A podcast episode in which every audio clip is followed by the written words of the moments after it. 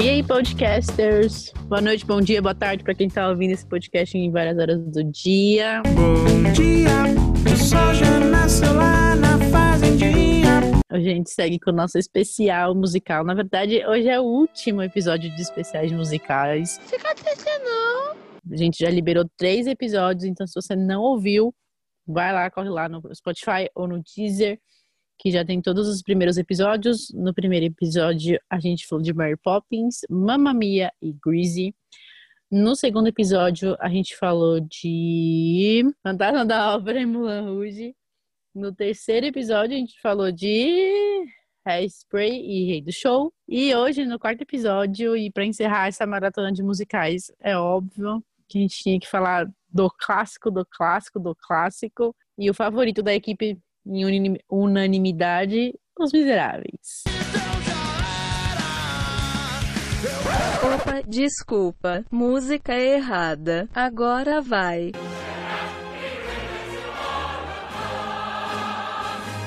Então hoje nosso podcast vai ser só de Os Miseráveis. Então se apresentem aí, ó. A Pamela foi primeiro, hein? A Pamela já vai engatar uma apresentação aqui. Bom dia, boa tarde, boa noite, como o Maju falou. Eu tô muito ansiosa por falar de Miseráveis, que é meu hobby preferido é falar de Miseráveis. Então, vamos lá, né? E também tem eu. Oi, gente. Também estou aqui.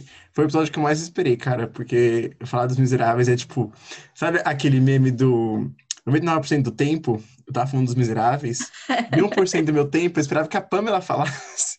É. Pra eu falar também. É isso. A gente não vai cantar, infelizmente, mas eu tô bem animado pra falar sobre os Les Misérables. É, fala que você fala tem francês, parça. Como tá, Levu? Oui, était nuit complètement ridicule. Patrocina nós, Duolingo. Então, só para dar um, um, mini contexto histórico de Les Mis, é, Os Miseráveis, ele é um romance do Victor Hugo. Se eu não me engano, são quatro livros ou mais. Acho, acho que são quatro. E no romance original, nos livros do Victor Hugo, é, cada livro é um personagem. Então, tem um livro do Jean Valjean, tem um livro da Eponine, tem um livro, enfim, da Cosette. Então, os livros, ele tem uma estrutura um pouco diferente do que a gente conhece da, do musical e do filme. O, o romance, realmente, cada livro é focado em um dos personagens. E esse livro gerou a primeira adaptação teatral, que foi a, a peça da Broadway. E da peça da Broadway surgiram várias adaptações, acho que tem mais de um filme. Tem um que é muito ruinzinho, que não é musical, inclusive, que eu não consegui assistir, eu achei bem é. E o que a gente quer focar aqui hoje, então, é de 2012, que é a adaptação mais recente, e que fez mais sucesso, diria eu, né? Então, só para ambientar vocês do que, né, no modo geralzão, o que são os miseráveis, a história ela se passa na Revolução Francesa do século XIX, né? Então, a Revolução Francesa tem um, uma grande importância, ela é um, um, um, plano de fundo, assim, principalmente na segunda parte do filme, né? Porque a gente tem o filme em duas partes aí, que é o comecinho, que é o, o passado, e depois a gente tem o, o, presente do filme, que tem a Revolução Francesa como plano de fundo. E nessa história a gente vai seguir principalmente a história do Jean Valjean, que é interpretado pelo Hugh Jackman, que logo de começo a gente já entende a história dele, ele era um prisioneiro, que ele roubou pão. No céu tem pão e morreu. Pra ajudar a irmã dele, que estava morrendo de fome, e ele foi preso por isso. Então, no começo do filme, a gente já começa no ponto do Javajan sendo solto. E o detalhe é que ele foi julgado como um prisioneiro extremamente perigoso. Exato. Eles ele falam roubou, isso no filme. Ele roubou um pãozinho ali e, de repente, ele era a lista número um do FBI, assim, de procurados, porque ele roubou um pão. Fica frio aí! Realmente é um crime muito cruel, assim, eu não consigo medir a crueldade desse crime que é roubar um pão. Então ele foi preso, ele estava cumprindo a pena dele, a gente começa no filme nesse ponto de partida onde ele foi solto, ele conseguiu a carta dele lá de liberdade, e a gente conhece então em contraponto o Javé, o Javé, como carinhosamente gosto de chamar, que é ali a figura autoritária do filme, que é interpretado pelo Russell Crowe, Crowe, Crowe, Crowe, o, o Russell, o Ru, para os íntimos também, o Ru. E a história deles vai se cruzar o filme inteiro, por quê? Porque pro o Javé, uma vez criminoso, sempre criminoso. Então ele não aceita muito bem o fato de que o Javajan está livre e que o Javajan quer reconstruir a vida dele. Então, assim, ele, o Javajan tem um documento que onde ele vai, ele vai ter que mostrar que ele já foi preso por um crime muito impiedoso e muito cruel, de roubar o pãozinho dele lá. Então a gente vai acompanhar essa jornada do, do Hugh Jackman como o Javajan, ou 34601, se vocês preferirem. A gente pode, acho que a gente pode separar esse podcast com até com as partes do filme, né? A gente pode comentar um pouquinho sobre é, esse passado partes, do. Né? do Jovem, sobre os atos, né? Porque o filme, por ser um musical, ele também vai ter um pouco essa coisa de atos, né? Por ser trazido da, da Broadway. Lembrando que o filme ele é mais adaptado da Broadway do que do romance, dos livros. Então ele puxa um pouquinho mais do, do contexto, assim, do, do o clima e o contexto do, da Broadway. Eu acho interessante falar logo de começo que esse é um musical que se você não gosta de musicais, você não vai gostar. Porque, diferente de Moulin Rouge, por exemplo, que a gente já falou aqui no podcast, que já tem uma pegada de músicas mais atuais, né? Que usa a música do nosso cotidiano, Os Miseráveis é aquela, aquela coisa bem clássica, aquela música de teatro mesmo. E a história é 100% cantada. Não tem como fugir Eu disso. costumo falar que eu costumo falar que os miseráveis é pros fortes, porque não é qualquer um que, que É. consegue, não. Pensa que são Porque três o filme horas. inteiro, eu cheguei a procurar, aliás, eu tava pesquisando algumas coisas e o filme inteiro, inteiro é cantado. O filme É. tem quase três horas e tem 40 falas. São 40 falas, o resto é música. E 40 falas curtas, né? É, é tipo É. uma palavra pra introduzir uma música, tá ligado? Pra juntar uma na outra. Exatamente. Então, eu lembro que a primeira vez que eu assisti Os Miseráveis, eu realmente não gostei. Eu falei, meu Deus, que porre. Eu tô aqui três horas sentado, ouvindo essa menina loira branca cantar em tons muito altos. Amanda Seyfried, beijinho pra você. Gosto muito de você, mas a sua voz me incomoda às vezes. Então, assim, é um filme que você tem que estar com cabeça pra ver, você tem que estar preparado. E realmente, se você não é fã de musical, eu recomendo que você fique com os que a gente já indicou, que já são um pouco mais levinhos, porque esses Miseráveis vai ser uma experiência ótima, com certeza, se você assistir, mas vai exigir um pouquinho da sua paciência, porque ele é totalmente cantado. E das suas lágrimas também, porque Ai, Vai eu choro. do- porque você chora o filme inteiro e é, É. e é isso. É um filme, é um, é um dramalhão, assim, bonito de se ver. Então você vai chorar muito. Mas também você vai rir, porque a gente tem o nosso alívio cômico, que é, que é uma parte do, do filme que eu acho excepcional, assim, que é com a. Helena Bonham Carter e Sasha, não é Sasha? É, isso, isso, isso. Então, esse ciclo, esse núcleo ajuda um pouco a você quebrar a- o, cansaço do musical, pelo menos pra mim, não sei como foi pra vocês duas, mas esse núcleo dos dois, por mais que não seja tão grande, tão participativo, eu acho que me deu uma ajuda a quebrar um pouco esse clima de tipo, nossa, olha como eu estou cansado de ouvir música. Você consegue rir com eles um pouquinho, você consegue parar de chorar e rir com eles um pouco. Então vamos começar falando do primeiro ato, então, da parte do, do Jean Valjean. Então, se você quiser tomar a fala, Vamos. eu te passo o bastãozinho, toma. Então, como o Pedro falou, ele começa preso, né, por ter roubado o pão. E nessa ele acaba indo pa- passando de trabalho em trabalho, indo para a cidade, né, na verdade. Quando ele sai da- das docas que ele tá, ele indo para a cidade, ele tenta arranjar trabalho, não consegue, porque ele tá fichado, né? E no caso ele tem que se apresentar Acho que é todo mês, se eu não me engano, ele teria que se apresentar por ser, tipo, muito perigoso, então eles querem manter o controle dele. Eu amo que ele é muito perigoso. Gente, vocês- imaginem, ele é muito perigoso. O Jean Valjean é muito, ele não é pouco perigoso. Ele é Aí muito ele perigoso. acaba indo parar numa igreja onde o, o é bispo, né? É o É um bispo, bispo. É. ele abriga o Jean Valjean. Só que nessa o Jean rouba a prataria do, da igreja e foge no meio da noite. E é a grande virada da história, que a polícia, os policiais, os guardas, né, pegam o Jean Valjean e levam de volta para a igreja, onde o bispo finge que deu realmente a prataria para ele, para os guardas, né? Ele fala: Não, eu dei realmente tudo isso cantado, tá, gente? É, é, Toda essa parte é cantada. Inclusive, eu tava né, vendo no geral, as pessoas não gostam dessa, dessa música do, do Bispo. Eu gosto muito dessa musiquinha. Eu gosto Eu não muito curto, de não. ouvir a partezinha dele falando, tipo, Eu gosto também, eu gosto. eu, eu acho tão significativa, né? There is wine here to revive you. There is bread to make you strong. Eu gosto por conta do. Porque se você pegar a primeira música lá do que eles estão lá fazendo o trabalho do barco lá para poder pegar a carta de dispensa, tem vários momentos que eles falam que, o, que Deus não tá olhando por eles na música. Então, tipo, eu acho essa música do- da parte do bispo muito simbólica, justamente por conta disso, né? Porque contradi- contradiz a primeira música, né? Que já, tipo, já começa começar os contrastes aí e já nos dá um caminho para onde o filme tá indo, né? É, porque você tem que pensar, gente, que como é um musical só cantado, algumas músicas ou são de transição, Tem bastante musiquinha de transição, que elas são mais curtas. Se você for ver a soundtrack no Spotify, por exemplo, Spotify patrocina a gente, estou divulgando vocês. A gente está montando playlist em vocês. Patrocina a gente aqui.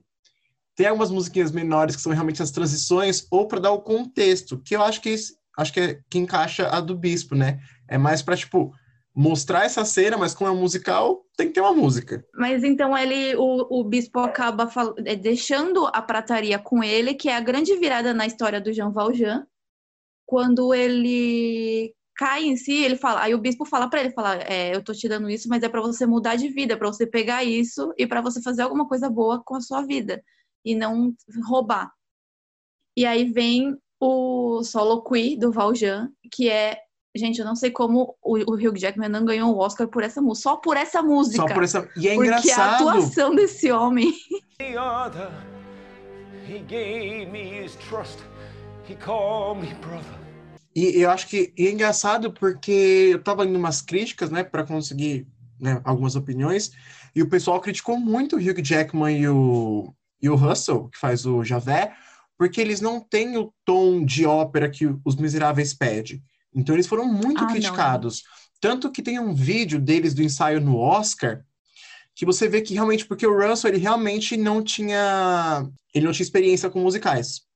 Então você vê que ele realmente ele tem um problema de manter tempo, então ele tá sempre acompanhando com a mão. Só que eu acho as músicas solos dos dois todas muito, muito boas. Tanto a Stars Alerta de spoiler, alerta de spoiler. e o Suicídio do Javé, spoiler, já, Uhum. Hum, já joguei aqui o spoiler do Suicídio do Javé. Já jogou na roda. E essa, e essa, e essa música do, do, Ja- do, Ja- do Javajan. E o que a Pan falou sobre, tipo, realmente ele merecia ganhar um Oscar, é porque a gente pensa que, assim, uma coisa importante falar pra vocês é que as músicas dos Miseráveis foram gravadas realmente no set. Não foi playback. Então, eles cantaram ao vivo durante a gravação.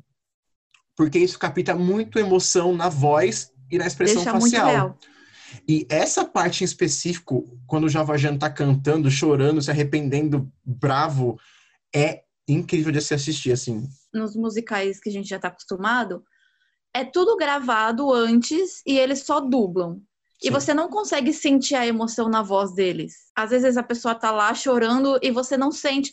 Nesse do Valjean foi quando, tipo, eu acho que eu me apaixonei logo pelo filme nessa cena, porque ele, você consegue escutar ele chorando, você escuta o choro dele, você a voz sente a dele dor dele. falhando, né? Tipo, a voz dele É. mudando de tom, a voz dele falhando, e, tipo, eu acho que isso é muito real. Acho que, tipo, te emerge de um jeito com um personagem muito. Porque, assim, não que gravar em, em estúdio seja ruim. Só que acho que a atuação, quando você está atuando, é todo um contexto. Então, você gravar música com a sua roupa, tipo, de dia a dia, sem cenário, sem contexto, é diferente de você estar com as roupas do personagem, você tá, tipo, naquele ambientação, você tá sentindo na hora que você tem que atuar. Então, realmente, eu, eu acho que eu sou com você nessa, pô, eu fui comprado nessa música. Pra mim, essa música, o filme me ganhou. E a cena é linda, né? A sequência da cena também é muito bonita, não só a música. Isso, porque ele canta essa música exatamente, tipo, sem entender, porque ele meio que perde o rumo ali quando o bispo dá as coisas para ele. E ele acaba resolvendo fazer o que o bispo falou e mudar de vida. E nessa, ele, no final da música, ele rasga o, o comprovante dele, né, de da, os documentos dele, para ter outra vida, para assumir outro nome e fugir da vida que ele teve. E aí eu acho que começa realmente a primeira parte, né? Que é, É. quando já mostra ele anos depois. Então, essa primeira parte foi mais uma introdução, né? Pra gente conhecer o Javajano e o Javé, que vão ser personagens recorrentes ao filme inteiro. É meio uma história meio Batman, meio Coringa. Eu sinto, eu pego muito essa essência dos dois, de que um não, um não pode viver sem o outro, porque se um matar o outro acaba a, a essência dos dois. É, Então, depois dessa cena linda do Javajano rasgando a carta, então a gente vai para uma Paris, a gente se localiza em Paris, não que a gente já não estivesse em Paris, mas a gente está em Paris. E o, o Javajano é o, o prefeito, né, de, um, de uma cidadezinha. Então, a, gente, a primeira cena, né, após essa introdução, a gente conhece já a segunda personagem que é muito importante para o filme também, que é a linda da Anne Hathaway, que eu acho que todo mundo, quando fala Os Miseráveis, pensa nela como Uhum. como, como Fantine. Então É porque tá... apesar dela não ser uma protagonista igual os outros, ela é uma, um personagem muito importante, porque ela tá Sim. só em parte do filme, ela não tá num filme no total, É, gente, ela morre. mas ela é muito importante. é, é isso. É porque eu acho que ela... Porque eu acho que ela dá o segundo propósito pro Jean Valjean, né? O Jean Valjean conseguiu É. o primeiro propósito dele, que foi virar um homem melhor. Ele conseguiu, juntou dinheiro com a, com a prataria do, do bispo. Ele vira o prefeito Deu dessa muitos cidadezinha. empregos, né?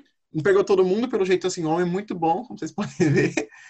E a, e a Fantine vai vir para dar o segundo a motivação dele, porque então agora a gente tem que entrar um pouquinho na personagem da Fantine. Então, logo depois dessa introdução que a Pan deu para vocês, da, da primeira ceninha da introdução, a gente se ambientaliza numa fábrica da época, então tem uma das músicas que eu gosto muito também, que é The End of the Day.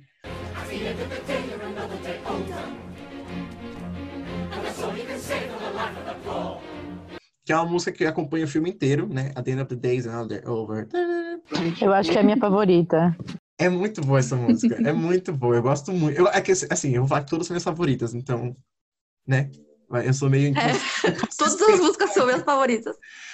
Então a gente acompanha ela nessa fábrica, a gente conhe- é- e eu acho legal, já vou até puxar um- uma, uma vírgula aqui desse filme, porque você realmente, por mais que seja um filme fictício, você entende bastante um pouquinho da França daquela época.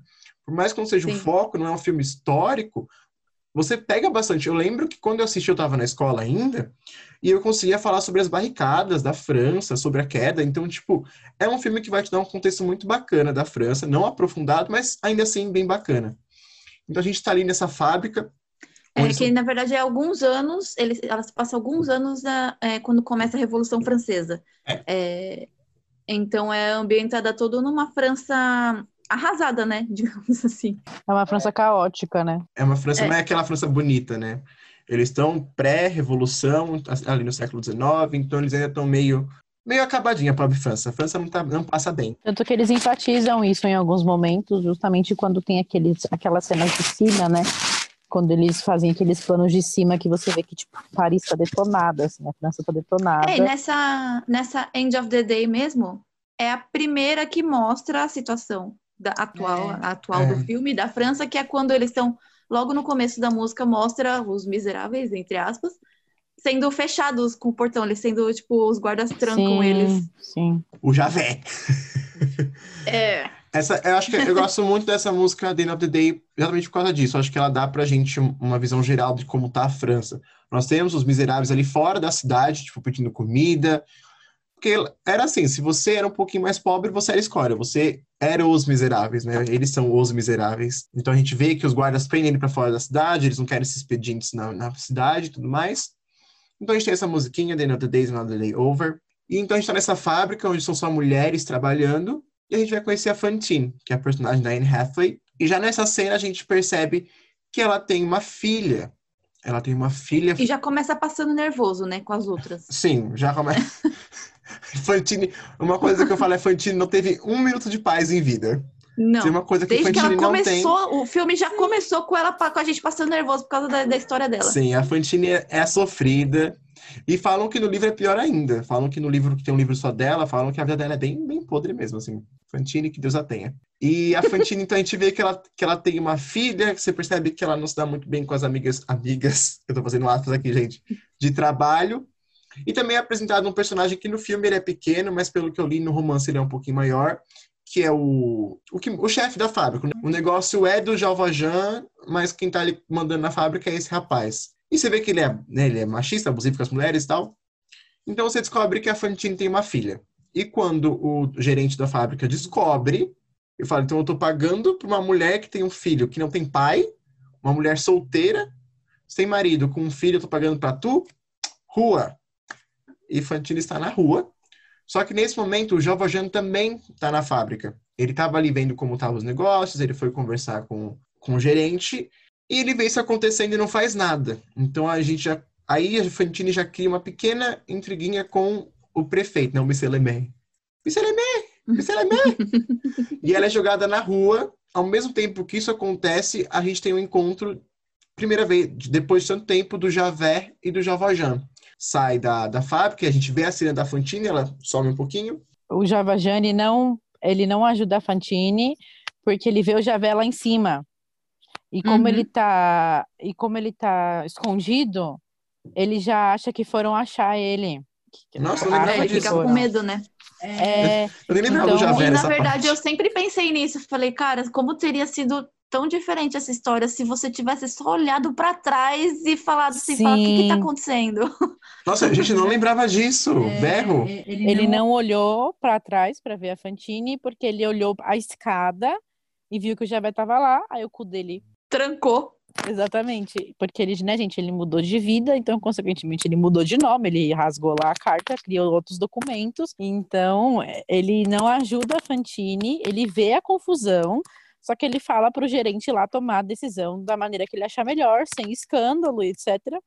Só que ele não olha pra trás pra ver a resolução da confusão, porque ele vê o, o Gevé e fica com medo. Ele fala, tipo, mano, e agora? Me acharam? E a gente volta pra Fantine, que estava desempregada, desesperada porque ela tinha uma filha, que estava com um casal, que ela deu a filha para cuidar, porque ela não tinha como cuidar sozinha, o marido largou ela. Que é o casal cômico, né, do caso. É, que vai ser esse, esse núcleo da, do alívio cômico. Então a gente vê a segunda parte, né? Não a segunda parte, mas eu acho que o momento principal da Fantine, que era as docas. Com a música The Lovely Ladies, que são as prostitutas Eu da adoro época. essa música. Muito boa. Eu amo essa cena inteira, toda essa sequência do, do Lovely Ladies, muito, muito boa.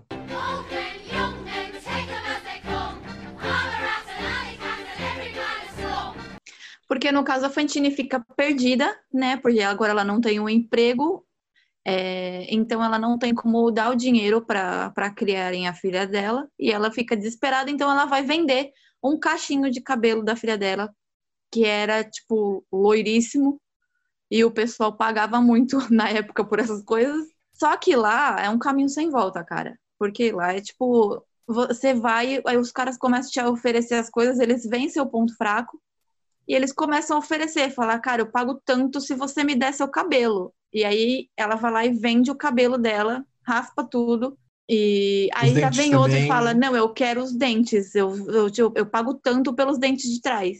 E ela vai lá, arranca os dentes de trás para arranjar dinheiro. E é importante avisar isso que, tipo, ela tava desesperada, né? Então, qualquer coisa que É. ofereciam pra ela, que ela viu que ia dar dinheiro, ela falou, meu, minha filha precisa de mim. Então, aquele momento materno dela falou muito mais alto. E é o que a Pan falou, cada pessoa que ia oferecendo pra ela alguma coisa, ela ia aceitando. Pô, você quer meu dente? Toma meu dente.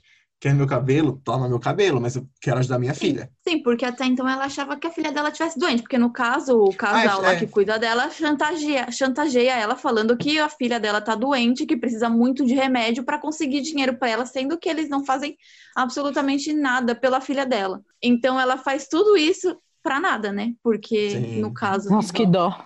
é, É Porque que nesse eles ficam gente com não a grana todo- ainda, né? Que ela não tá é, doente. é, a gente não sabe, mas ela é pra nada, porque o casal não tá cuidando da filha dela. A filha dela vive como uma das miseráveis pedintes da rua. Sim. Então, assim, mesmo morando num estabelecimento bom, assim, digamos assim, tendo um teto na Tem um cabeça teto, dela, que já é muita coisa naquela época. é, então ela vive como uma miserável igual aos outros. É. Então, aí nesse, depois que ela arranca o dente, ela já tá toda cheia de dor, toda ferrada. Ela continua por lá porque eu acho que ela não tem pra onde ir realmente. E aí vem o cafetão e as meninas oferecerem pra ela, falar, ó, o jeito de você ganhar dinheiro aqui é indo pra cama com os caras, com os marinheiros. E aí ela vai, porque ela já tá, ela já tá acabada, tipo, psicologicamente assim, ela tá tipo, gente, vocês vão me oferecer, eu vou. Então é isso. É, psicologicamente e fisicamente, né? Ela tava, sem- ela arrancou os Sim. dentes. Naquela época não era anestesia, gente, era coisa na rua, enfiou o dedinho lá, puf. Então realmente a gente vê uma fantinha assim. Sem, no- é, sem limpeza nenhuma, né? Sim. Então a gente vê ela no pior dela, assim, no, no fundo do poço. E eu acho a sequência inteira das docas, assim, um dos momentos meus favoritos do filme, assim. Eu gosto. A atuação da Anne Hathaway é. Não tem nem o que falar, eu Não tem nem acho. o que falar. Eu, eu gosto muito também da passagem de tempo, né? É. Você vê que tem uma passagem de tempo nas docas enquanto ela canta e que se você não prestar atenção no que tá acontecendo, você não entende. Que foi num dia só, né? Que ela chegou, Mas arrancou o dente, cortou o cabelo, ela se prostituiu. Mas ela passou um tempinho nas docas, sim. E esse, esse momento, depois do Lovely Ladies, deu pra gente um momento icônico de Anne Hathaway com I Dream, I Dream. E aí que você começa a chorar e não para mais. E você não para mais. I dream E eu acho que nessa cena do Lovely Ladies entra muito aquilo que a Pan falou lá no comecinho. Do Lovely Ladies não, do I Dream, I Dream. sobre a questão deles cantarem ao vivo ficar muito mais real. Sim, eu ia falar sobre isso. Tem uma história de bastidor que que o pessoal não tinha nem palavras quando acabou, tipo, ficou todo mundo em silêncio olhando para ela assim, sem saber, porque foi tão forte a cena. Dá para você perceber a dor dela do mesmo jeito do, do primeiro, do, do da música do Hugh Jackman.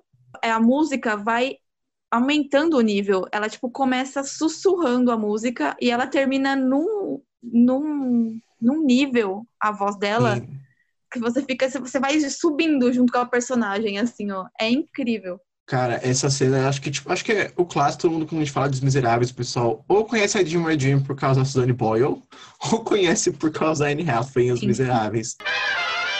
Logo em seguida, né, na sequenciazinha dessa cena, a gente vê o, Javajan chegando lá nas ocas. Ele chega lá e ele encontra ela e ela fala pra ele: Você me deixou ser demitida na merda, e eu tenho uma filha pra cuidar, você me tacou no chão e você é um vagabundo, você é um lixo. E nesse momento começa a crescer É, ela esse- fala pra ele, eu tô aqui por sua culpa. e nesse momento começa, eu acho que, uma ideia do Javajan que não é nem uma, um sentimento de, de dívida, é um sentimento mais de tipo, não é dívida assim, vai, eu vou colocar como dívida, que ele se sente em dívida com a Fantine, porque como ele, prefeito da cidade, o Michel Lamier, deixou isso acontecer na cidade, no, no, durante o, não governo, eu ia falar governo, é governo, durante, né, a, o comando dele, tipo, como ele aceitar que, tipo, mano, ele deixou jogar uma mulher que tinha uma filha doente Em uma das rua. fábricas dele, né? Sim, no, no negócio dele. Então, nesse momento a gente começa a ver esse sentimento no Javajano crescer, o sentimento de dívida com a, com a Fantine. Só que também a gente já percebe que a Fantine tá debilitada. E ela tá, doente. muito doente, no- na verdade. É, vocês têm que imaginar, gente. Ela arrancou os dentes no meio da rua. Ela foi basicamente estuprada numa banheira de madeira, num lugar muito sujo. Então ela tá sendo estado. A, a gente já sabe que ela vai morrer ali. Você vê e você fala, hum, vai morrer. Fantine vai morrer. Eu lembro de ter lido em algum lugar que a personagem estava com tuberculose. Isso procede? é Sim, isso, não é? parece. É. É, Eu, eu vi uma coisa dessa também. Parece que ela, ela tinha. Que é o mesmo caso da nossa Satine em Mulan Rouge, né? quase Então nome, ninguém inclusive. sabia. É, nossa, realmente. É verdade. E ninguém sabia o que era tuberculose. Então, e ainda naquela situação, né? Porque tudo pobre, então você imagina como é o hospital de lá. O Jean Valjean, nesse caso, ele fala pra ela, ele fala, eu vou buscar sua filha agora, porque ele não admite, ele não, ele não, não é que ele não admite, ele não admite pra ele mesmo falar, cara, como eu pude fazer uma coisa dessa? Ele pega a Fantine, leva pro hospital e fala que vai atrás da, da filha dela pra, pra, tipo, salvar a filha dela. Porque, na verdade, antes disso tudo, o Jean Valjean foi se entregar, na verdade, né? Antes. Porque o Javé, naquele primeiro encontro que eles tiveram, ele faz uma armadilha pra ele. Então, ele meio que faz uma armadilha ali e fala: Ó, tem um cara preso lá com o nome de Jean Valjean, com o nome de, do, do 24601. Porque ele sabe que o Jean Valjean não vai deixar passar um inocente ser preso no lugar dele. E, e o Jean Valjean não admite isso. Ele fala: não vou deixar um cara ser preso no meu nome. Então, ele vai lá e se entrega.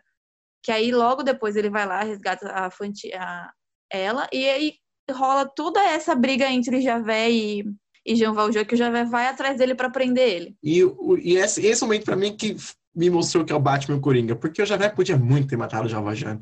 Mas o Javé fala, tipo, só preciso fazer isso. Pelo amor de Deus, me deixa salvar a filha dessa mulher. Só isso. E né, meio subentendido, mas o Javé deixa, né? Então o Javajan foge. Ele vai atrás da minha personagem menos favorita do filme. Não como criança, eu gosto dela criança.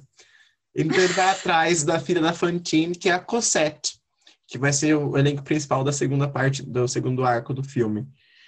Então ele vai atrás da Cosette, encontra ela, uma menina loirinha, saudável aparentemente, e que vive com um casal de. Est- Eles não são estaleiros. Qual é o nome de quem cuida de uma estalagem? Eles são os Master of the House. Qual é o nome em português disso? É tipo caseiro. É, É tipo um caseiro. Eles são tipo. Não, é, eu acho que é tipo de hotelaria, né? Hoteleiros. É. Se existe hoteleiros? Acho que é hoteleiros. É o Master of the House, o Keeper of the Zoo. Então a gente conhece eles, que é um casal, assim.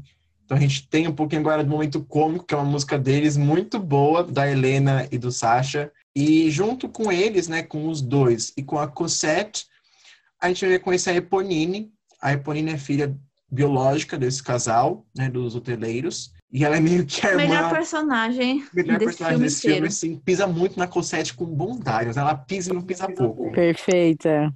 Perfeita. Ah, eu gosto da Cosette. Eu não, eu- a Cosette não fez nada pra vocês terem raiva dela. Cara, é por isso eu acho que ela não fez nada. Exato, ela é uma planta o filme. Ela tá lá, Cosette. Ah, eu sou branca.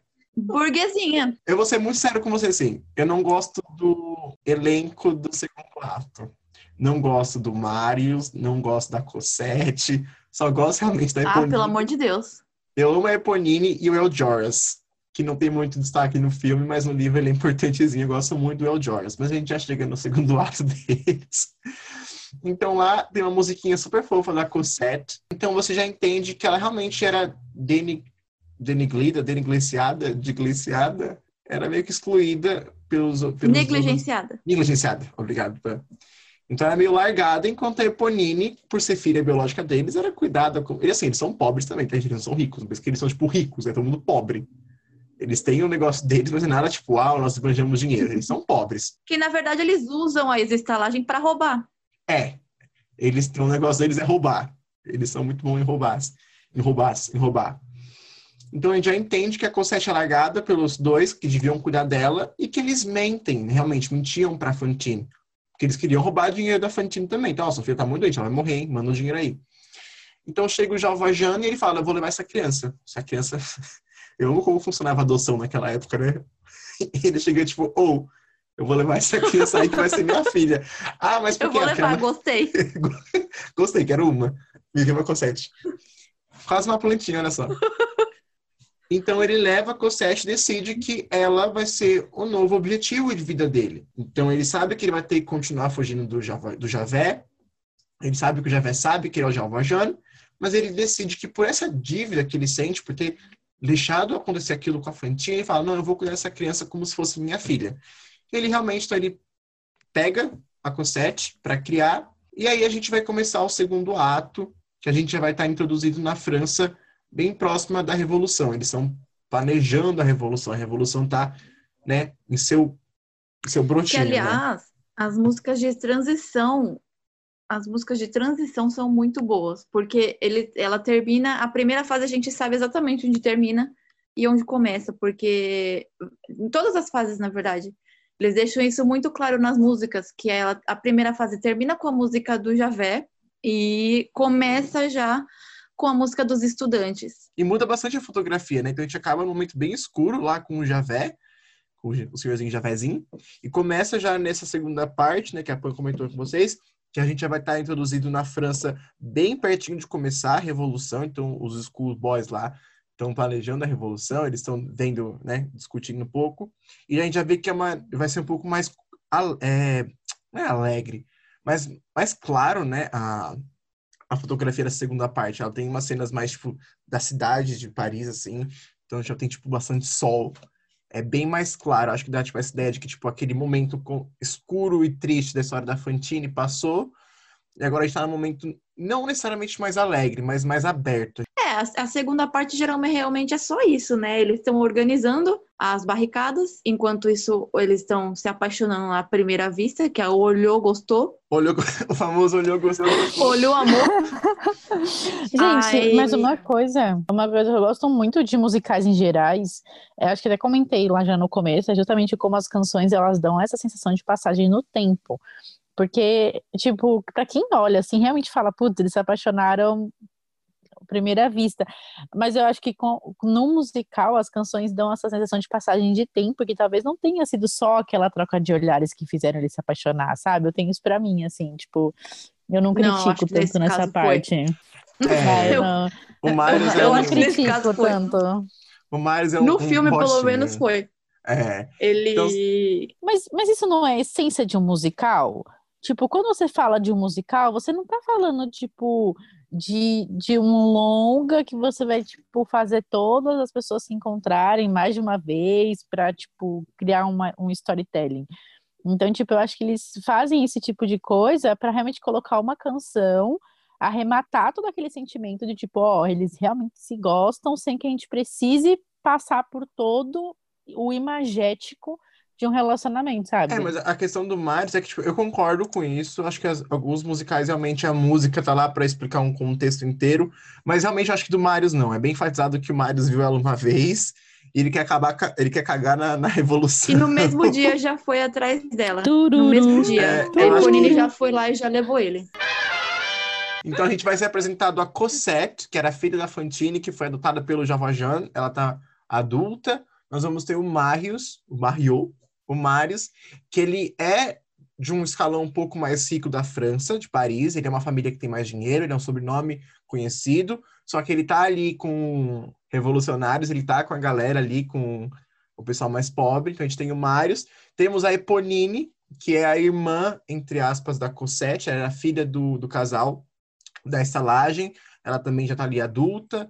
Tem o Gravoche, Gravoche, Gravoche, que é o irmãozinho da Eponine. Tem o El Joras, que é meio figurante no filme, mas eu gosto muito do El Joras, que é um dos amigos do Marius, na, que tá também ali no corpo, na parte, na linha de frente da Revolução Francesa. E eu, eu acho que nesse segundo ato não tem muito além disso, né? Ele é mais um ato de transição mesmo, né? Se você vai pensar, tudo que, tudo que aconteceu nesse segundo ato leva ao terceiro, né? Não é uma. Não, não aconteceu nada espetacular, grandioso, e que você fale, putz, que incrível. Na verdade, acho que é mais para você entender o que, que vai vir no terceiro. Exatamente, porque, ó, porque já lá no segundo, o Jean Valjean, ele entende, ele caminha para abandonar a Corsette. Então, tipo, e, tu- e isso permeia o terceiro ato, né? Então, ele não abandona porque ele não gosta mais dela, tá, gente? Cansou de ser pai. Mas é porque ele tem um passado lá, como a gente sabe, ele é procurado do FBI porque roubou um pãozinho. Então ele, ele tem um- uma história que ele fala, putz, eu não consigo ficar fugindo o tempo inteiro com a minha filha, né? Tanto que tem um momento do filme, tanto que eu assisti de novo, eu nem lembrava que me causava essa sensação. No começo, quando o Javajan ele, ele deduz, né, começa a deduzir que ele vai ter que entregar a Cosette para um outro homem, eu achei que ele ia ficar meio biruta e que ia fugir com ela. Eu e a sensação, né? Eu já sabia, já tinha visto o filme, mas a sensação que me dá, que me deu era essa. E então ele realmente é o contrário, ele não tem essa sensação de posse com ela. Pelo contrário, ele sabe que isso tem que acontecer e que naturalmente vai acontecer e que ele não pode ficar adiando isso para sempre, que talvez seja até melhor. Então, eu acho que todo esse segundo ato ele permeia para uma para esses grandes atos do terceiro, né? Que é justamente a- as grandes reviravoltas e algumas mortes para dar continuidade à história. né? E a gente tem umas músicas muito boas nesse segundo ato. Eu acho que de- em questão de musicalidade, pra mim, são as melhores. A gente vai ter o Mayon, da Eponine, que também acho que todo mundo já, Gente, já ouviu música, falar de. pra mim, é a minha música favorita do filme. I love him. But when the night is over,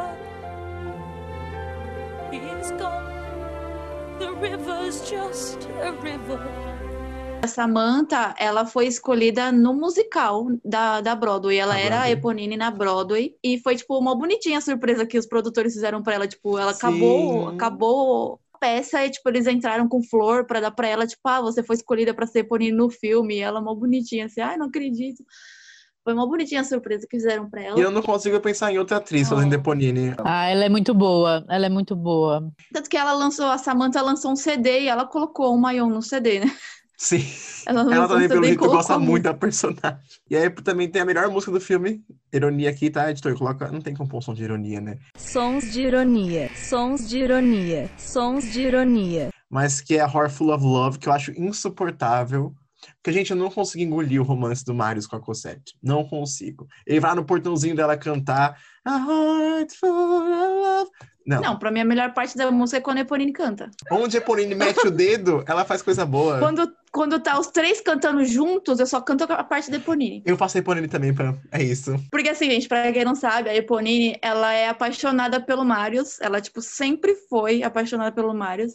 E aí chegou a Cosette, né? Então aí logo a Eponine leva o Marius pra casa da Cosette, porque a, Eponine sabe onde ela mora. E tem toda essa música dos dois se apaixonando lá, declarando seus votos depois de um dia. E a Eponine, tipo, super chateada, super chateada que tá perdendo ele. Ainda que eu vou, eu vou confessar um negócio. Eu assisti Os Miseráveis pela primeira vez, eu acho que lá em dois, eu acho que no primeiro ano da faculdade, então foi em 2014. E eu lembro que eu assisti só por conta do Ed, o que faz o Marius. Ah, sim. Então, tipo, toda vez que ele aparecia em cena pra mim, juntou meio que o útil ao agradável, porque eu gostava muito de história, né? Então, eu gosto desse, desse tudo que é filme de história, eu curto muito. Eu gostava de musical, mas o que fez, de fato, eu assisti o filme de 2012 para 2014, e o que me fez assistir de fato Os Miseráveis foi o Ed, né? Foi o coisa. Então, pra mim, eu lembro a sensação de assistir pela primeira vez. Então, as cenas que ele apareceu, eu ficava tipo, ai, gente, olha, ele é apaixonado, que bonitinho, sabe? Gente, eu lembro que eu assisti, eu escutava mu- a, música dele. Fala irônico, né? Porque a música é super triste, né? Super na bad, ele chorando e tal. Mas eu escutava a música dele pra me acalmar. Tipo, eu tinha crise de. Eu tinha crise de ansiedade. E eu botava a música dele e, as, e a, a que tem o Aaron também, pra me acalmar. Porque as vozes deles são incríveis. Cara, eu tenho uma história com Os Miseráveis, porque assim, eu assisti a primeira vez com meu pai, eu não gostei, porque, gente, eu não era de, de musical, pra mim foi um porre ficar três horas vendo essa bosta. Fiquei, meu Deus. Só que daí quando eu assisti de novo, eu gostei. E, gente, eu tenho uma amizade de longo termo, inclusive uma roça, você tá ouvindo? É bom você tá ouvindo? É, que nossa amizade, ela é baseada em Os Miseráveis. A nossa amizade só dá certo até hoje porque a gente gosta de Miseráveis. Então, assim, é muito importante pra mim esse filme. E é incrível, e a história é incrível. Se não fosse o Marius e a Cosette, seria perfeito esse filme. Eu tiraria eles tranquilamente. Eu faria um corte de todas as cenas deles, colocaria Ah, mais não, isso Eponine não. e mais El Joras. Porque, gente, o não. Nossa, é o Joras. Se você não percebeu quem ele é, ele é o loirinho que canta junto com o Mario às vezes. Gente, aqui, esse podcast aqui, é eu, Pedro e Maju, é o fã-clube oficial do Aaron Tveit. eu reassisti pra pra fazer o podcast. E assim que acabou o filme, eu fui jogar o nome dele no Google. Porque eu precisava ver foto dele. Eu Você não tá entendendo? Eu precisava, eu precisava ver. eu precisava, eu juro por Deus, eu terminei o filme, terminei o filme. Falei, hum, acho que eu quero ver umas fotinhas dele aqui, não é mesmo? E nosso sonho de vida aqui desse podcast que fique registrado, menos do Marco, mas o Marco vai junto, que é assistir o Aaron na Broadway. Vai. E a gente ainda vai. Sim. É Sim. verdade. Já estou fazendo as malas, rapaziada. E sem contar que ele tem uma das minhas músicas que agora é realmente favorita mesmo, que ele tá junto, que é Red and Black Café, que é um tapão Nossa, na cara do incrível. Marius, porque eu amo. Um tapão na cara. Eu- Porque é quando eles, eles, eles questionam o Mario. Essa parte é importante porque eles questionam o Mario. Ele fala, então, tipo, essa revolução é só uma brincadeira pro menininho rico, que o Marius é rico. Porque ele fala, tipo, eles, ele- tipo, eles estão tendo a- a reunião deles, imaginem a cena, tá? Você e seus amigos estão num bar, conversando sobre, sei lá, o TCC, que é muito importante pra vocês. Vocês vão te fazer um, um puta TCC. Daí chega seu amigo Marius, e vocês querem saber, ele chegou atrasado, PS, tá? A reunião do TCC. E você fala, e aí, Marius, qual você vai pro TCC? Cara, no metrô eu vi uma mina. Não, Marius, mas o TCC... Não, mas no metrô, eu vi ela... Onde? Mas você conhece ela? Não. Ela desceu na Paulista, mas eu vi ela. E ele não quer falar do TCC.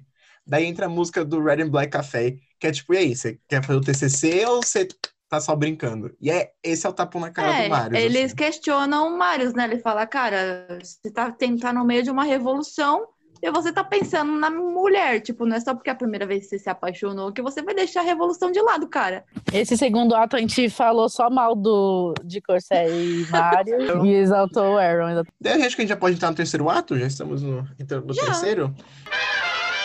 É, e a gente vai ver realmente a revolução acontecendo, né? Então as barricadas que ficaram, que são conhecidas historicamente por serem uma, uma característica da Revolução Francesa, que tiveram as barricadas. E nesse contexto a gente vai voltar a ter o Jean Valjean e o Javé com a história deles de novo. É, o Javé tá do lado do, do- dos coxa, né? Dos burguês. Bando de burguês safado! Ele é um soldado. E a gente tem essa junção do Javé com o Marius, porque o Javé tá naquela coisa, tipo, será que eu posso deixar minha filha com esse homem?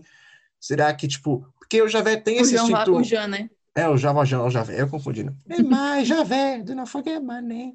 Eu me perco um pouquinho no terceiro ato desse filme, porque eu nunca lembro a ordem que as coisas aconteceram.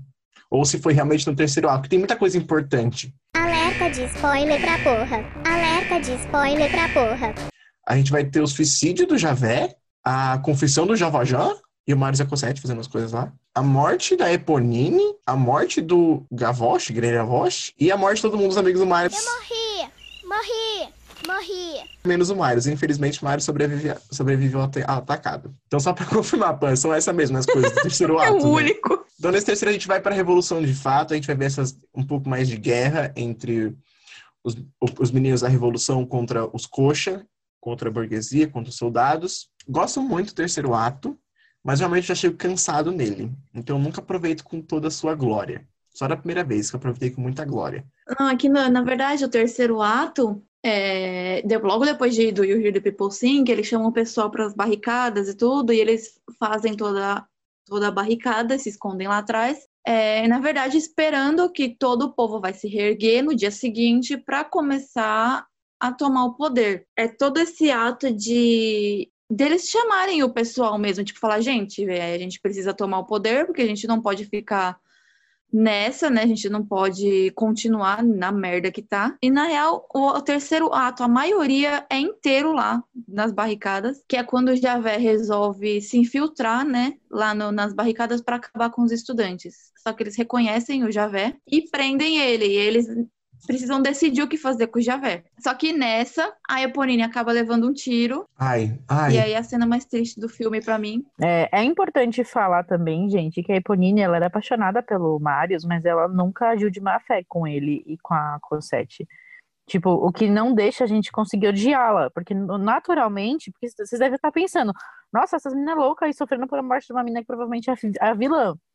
Mas não é, tipo, ela amava o Marius, mas pelo contrário, ela, tipo, nunca, nunca foi a favor, tipo, vou dar você de frente pra ela, mas ela em nenhum momento, o roteiro dela, o script dela não era ser uma vilã, então ela não tenta separar eles, não. Não, e tanto que foi ela que levou ele, né, na casa da, da, da Cosette. Exatamente. Eu não sinto maldade em nenhum momento dela, então é uma personagem Não, que não. quando ela morre a gente sente muito, porque ela não merecia, sabe? Sim, tem uma coisa pra mim que define muito a questão da, da Eponine com o, com o Marius. É que no segundo ato, quando ela tá cantando entre a declaração de amor dos dois, no A Heart Full of Love, a Eponine entende. Ela fala, He was never mine to lose. Então ele nunca foi meu pra perder. Essas são palavras que ele nunca vai dizer pra mim, não sobre mim. Então a Eponine realmente ela aceita que esse amor não é correspondido, e então ela deixa o Marius e a Ecosete. Ela nunca teve a vontade de fazer os dois não darem, jun darem certo, porque ela, ela gosta tanto do Marius que ela quer que ele seja feliz. Identifico muito com ela, porque, né, história da minha vida, tudo que a Eponine passa. Então, assim, tururu, musiquinha triste, editor. Todo mundo tá feliz. Todo mundo quer dançar. Então, tipo, pra ela, quando ela, se, quando ela salvou o Marius, pra ela foi, tipo, ponto alto da vida dela. Foi, tipo, nossa, eu, eu vivi pra isso. Porque ela realmente ela era uma miserável, ela não tinha uma ambição, ela não tinha, tipo, coisas enormes pra fazer, ela não tinha uma motivação muito grande. Ela era miserável, ela tava na rua junto com o irmão dela, junto com os outros, roubando. Então eu acho que a morte dela é triste, dói muito, é um, um soco no estômago. Só que eu acho que pra personagem ela morre em paz, que é o que ela canta pro Marius. Pontuar que, tipo, por mais que o Marius não retribuísse esse amor, né, romântico por ela, ele tinha muito carinho por ela, assim, eles, você via que eles realmente tinham, né, uma, uma amizade bem forte, assim. Ele abraça ela ali, né, no, quando ela morre, e eu acho que, tipo, eu acho essa cena dele abraçando ela assim e fazendo carinho nela. Ai, eu fico triste só de lembrar, gente. Ai, meu Deus. Mas, nossa, eu, eu acho linda essa cena. Realmente, tipo, você mostra que em nenhum momento o Marius, ele tratou com indiferença, né, a, a Eponine. Então, tipo, eles realmente eram amigos e ele assumia esse papel de amigo na vida dela, sabe? Então, tipo, cara, é lindo, é lindo. E no dia seguinte, não sei se é no dia seguinte, mas enfim, a gente tem a morte do Gravoche, que é muito triste porque você vê um pouco da crueldade que Ele é foi. irmão dela? Ele é irmão dela, ele é, ele é irmão dela. Não é dito no filme, no filme não é dito que ele é irmão, mas eles são irmãos no, no romance do Vitor Hugo. É porque eu não cheguei a ler o não. livro ainda. É, Eu não cheguei a ler Eles o livro são, ainda. eles são Não irmãos. sabia também, não. E lembrando que nisso tudo, nessa, na cena, na morte da Eponine, na morte do Gavroche, o Jean Valjean já tá lá, né? Porque ele já recebeu Sim. a carta do Gavroche. E ele vai salvar o Marius, porque ele não quer deixar o Marius morrer, porque ele quer que os dois fiquem juntos. Fala, não, quando eu morrer, a, a Cosette vai ficar com o Marius, vai ter com quem ficar. Então toda essa, toda essa cena, o Jean Sim. Valjean tá participando também. O que eu acho muito legal dos Miseráveis é que se você, tipo, um dia quiser ver o filme no ônibus, você vai no Spotify e ouve a soundtrack. Da edição deluxe, porque a, a versão do CD normal não tem, eles tipo pulam músicas. É, sim, Mas sim. a versão deluxe, eles, tipo, tem tudo. Mas pra mim, o bonito, a música mais bonita da, dessa terceiro ato é a do Marius, do Empty Chairs and Empty Tables. Que você Ah, realmente, que você vê a questão do Marius e fala, tipo, tá, pra que essa revolução serviu? Porque o sacrifício dele serviu se o povo não tá do nosso lado, se eles, o lado né, dos coxinha ganharam, então... Por que esse sacrifício todo? Porque eu sacrifiquei meus amigos e porque eu tô vivo, né? É, porque logo depois que, os, que o Gavroche faz o sacrifício dele, eles não desistem, eles vão pra cima. Mas aí não tem como, ele tá, tá um, todo um monte de guarda lá e eles são poucos. E eles começam a atirar pra tudo quanto é lado. Tanto que é uma das cenas que eu até comentei com a Maju, que eu acho muito hipócrita. Da- do filme mesmo, tipo, da história do filme, porque eles batem nas portas para tentar entrar e se salvar, sendo que tá cheio de gente lá. Então eles batem nas portas desesperados, bem falando, né? Falar, a gente vai morrer aqui fora. E eles morrem todos porque ninguém abriu a porta para eles entrarem. Todos os amigos morrem, menos o Marius, porque o João Valjean salva ele. Mas depois, nós, depois disso tudo, nós vemos uma cena muito triste que são as todas as mulheres lá que estavam nas casas limpando o sangue deles e cantando, tipo, ah, você tá vendo o sangue e tal. Mas, gente, vocês não abriram as portas. Se vocês tivessem, abri- se vocês tivessem aberto a porta das suas casas, eles tinham entrado, ninguém tinha morrido, tava tudo certo. Sim. Eu, eu gosto dessa cena, aquela cena delas fechando as janelas pra eles e tudo mais. Acho que é, um, é uma Nossa, coisa, eu assim, fico muito raiva. brava. Tanto que é uma contradição com a, com a cena, né? Justamente que a Pan falou, a cena dela fechando as janelas lá e depois ela chorando a morte deles, né? Tipo, nossa, você viu que morreram, que mataram, tipo, elas limpando o chãozinho lá, né? E daí outra morte que a gente vai ter nesse ato também, que eu acho muito importante falar, é o suicídio do Javé, que é uma cena muito forte, muito bonita. A música que o Javé canta, que é o Javé Suicide, As I stare into the void of a world that cannot hold, I'll escape now from that world, from the world of Jean Valjean. É muito bonita essa música. E porque, tipo, o Javé realmente percebe que ele não tem mais propósito de vida a não ser caçar o Jean Valjean. Ele tá cansado de tudo que ele viu ali. E o Javé se mata, ele se joga no, no rio. Porque o, o Jean Valjean dá muita lição de moral nele, né? Na primeira vez que ele tentou pegar, falou, não, eu vou levar a Fantine pro, pro hospital. Aí depois, ele fala, não, eu preciso salvar a Cosette. Aí depois vem essa dele, não, agora eu preciso salvar o Marius. Então, tipo, o Valjean tá sempre tentando salvar alguém quando o Javé encurrala ele. Sim. E aí o, o Javé fala, não, agora não. Aí ele fala, cara, se você quiser, você atira em mim, mas eu vou virar as costas e eu vou salvar ele. E o Javé fica atônito, assim, ele fica, cara, não dá, porque ele fez. ele- ou ele é uma boa pessoa, ou eu sou uma, uma pessoa muito ruim, ou eu não tô vendo as coisas direito. Ele fica meio confuso, né? É, porque é legal também ver a contradição, o ponto do Javé achar que o Javajani não é de Deus, ele não é uma pessoa de Deus, quando é justamente o contrário. Então, eu acho esse contraste também das conversas com o Javé, com Deus, né, com o divino, né, que ele olha para o céu e conversa, ele fala, putz, eu sou um homem de Deus, sabe? E o Javajan não.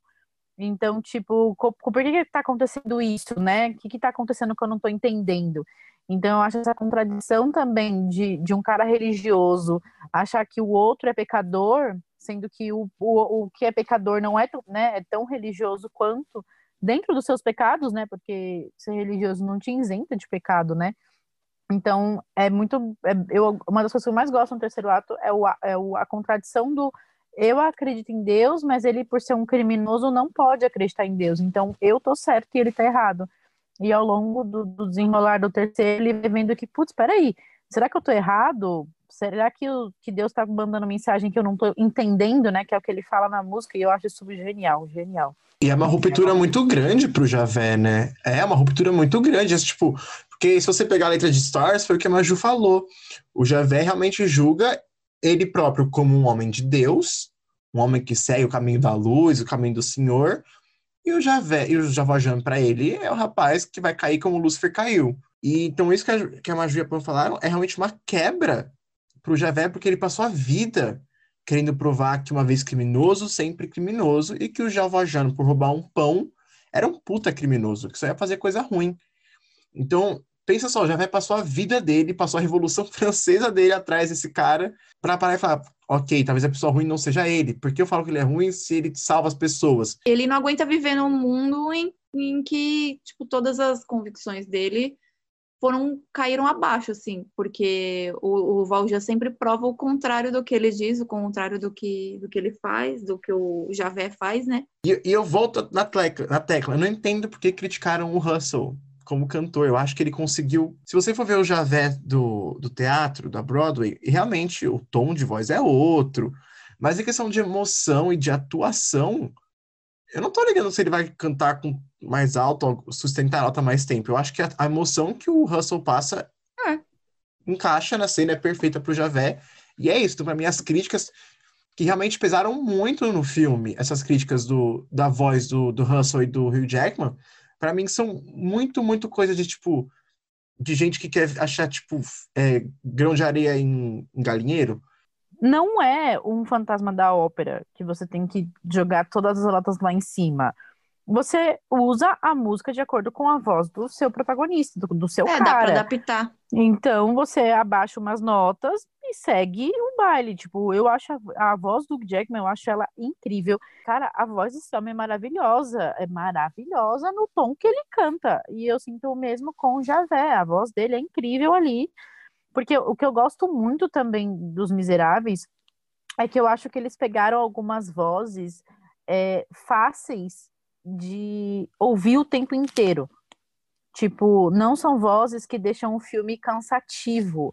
Porque como você tudo é cantado, imagina todo tempo você ter uma, uma Amanda que canta as notas lá em cima. Tipo, ou uma hora você tá com uma pedra na televisão, no notebook, no celular, porque você não ia Imagina se aguentar. fossem todos Amanda.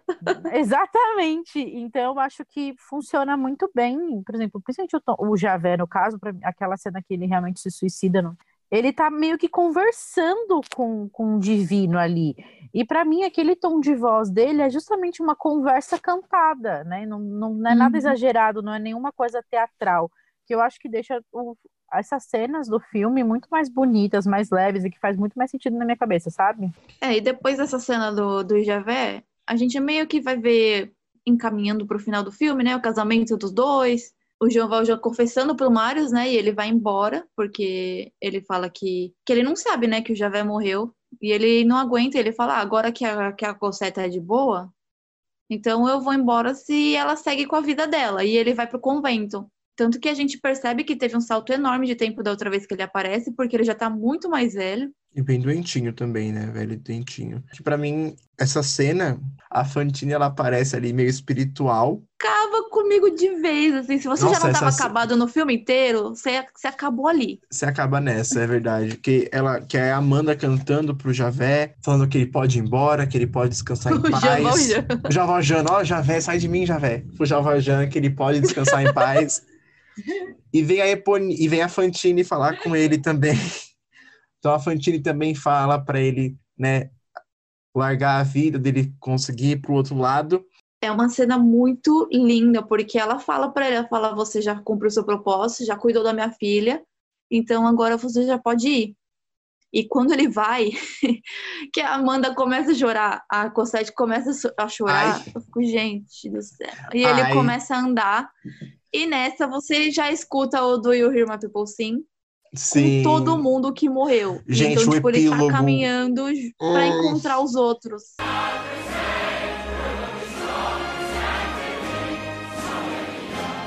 Gente, essa parte de todo mundo cantando junto na, numa grande barricada.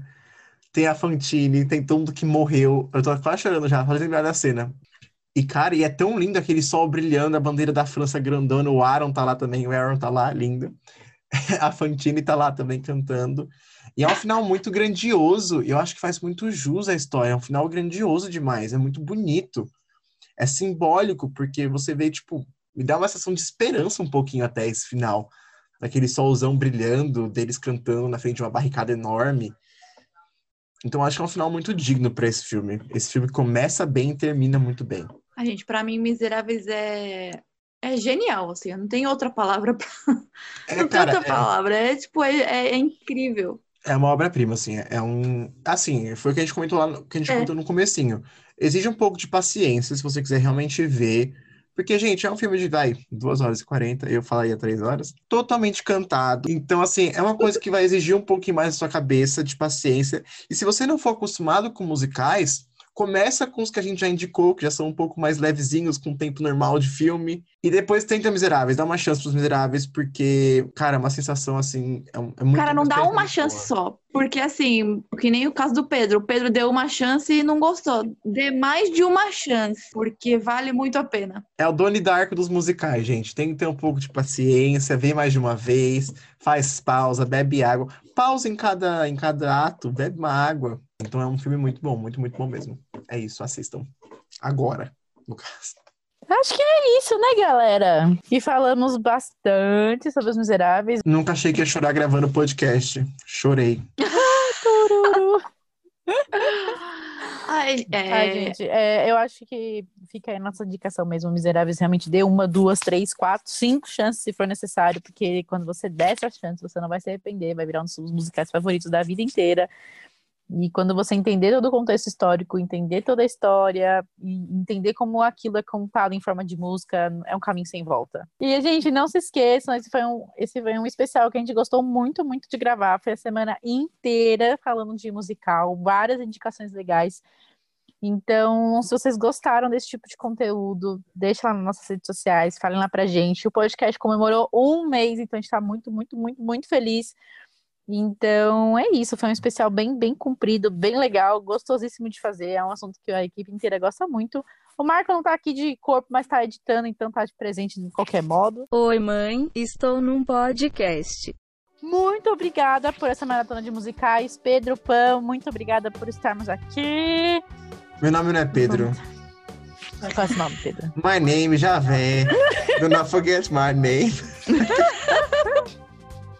Então vamos encerrando por aqui. Muito, muito obrigada, galera, mais uma vez. Foi, foi muito legal. Gostei muito de gravar. Beijo, gente. Beijo! Até Beijo. o próximo!